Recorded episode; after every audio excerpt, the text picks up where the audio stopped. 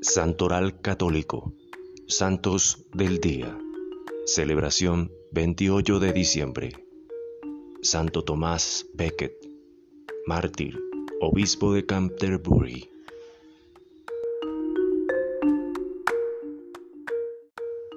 Acepto la muerte por el nombre de Jesús y por la Iglesia. Cuando poco antes de morir, Tomás Becket pronuncia estas palabras, se realiza una parábola extraordinaria de testimonio cristiano. Aquel que había sido un hombre de poder, habituado a mandar, muere como siervo de Cristo y mártir a fin de no renegar de la fe y de custodiar la libertad de la Iglesia Católica.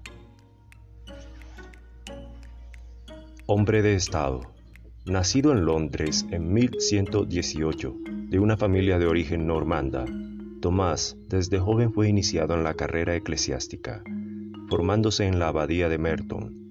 Estudia seguidamente en Francia en la Universidad de Bolonia y se distingue inmediatamente por sus cualidades intelectuales. En 1154 se convierte en diácono de la diócesis de Canterbury y en el año después el nuevo rey de Inglaterra, Enrique II, lo nombra canciller del reino. Tomás es el hombre de más confianza del monarca. Vive una vida agitada y no desdeña los símbolos y los privilegios de poder. Sin embargo, el futuro santo no deja de ser generoso con los pobres y muestra una libertad interior, también frente al soberano del que se convierte no solo en consejero, sino también en amigo. Al servicio de la Iglesia Católica. La conversión en la vida de Tomás Becket sucede en 1161, cuando acepta ser el arzobispo de Canterbury. Aquel nombramiento es fuertemente apoyado por el rey Enrique II, que jamás hubiera pensado encontrar un fuerte adversario en aquel que una vez era su más estrecho colaborador. Tomás es ahora servidor del Señor, que es más grande que el rey de un estado terreno.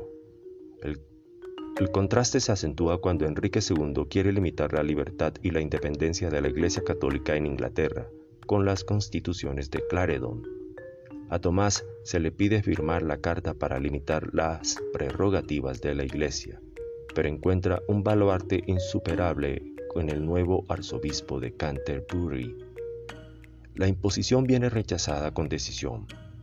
En el nombre de Dios omnipotente no pondré mi sello.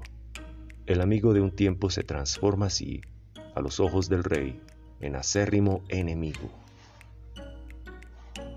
Mártir de la fe y de la libertad, Tomás conocerá la amargura del exilio. Después de ser huésped en un monasterio cisterciense, tendrá que repararse en Francia. Aquí permanecerá seis años lejos de su patria. Cuando regresa a su Canterbury, encuentra la alegre recepción de los fieles, pero una aversión todavía más profunda de parte de la corona. Se cuenta que un día Enrique II había exclamado que alguno lo liberara de aquel obispo incómodo. Una exhortación tomada de la carta de cuatro caballeros que partieron de Londres hacia Canterbury. Tomás Becket fue asesinado bárbaramente a acuchilladas al interior de su catedral era el 29 de diciembre de 1170. Se narra que a la pregunta de los asesinos, ¿dónde está Tomás el traidor? Respondió, estoy aquí, pero no como traidor, sino como obispo y sacerdote de Dios. La conmoción suscitada por este asesinato fue inmensa, más allá de los confines de Gran Bretaña, tanto que solo tres años después, el 21 de febrero de 1173, el Papa Alejandro III consagra su martirio, elevándolo a los honores de los altares. Gracias, gloria a Dios.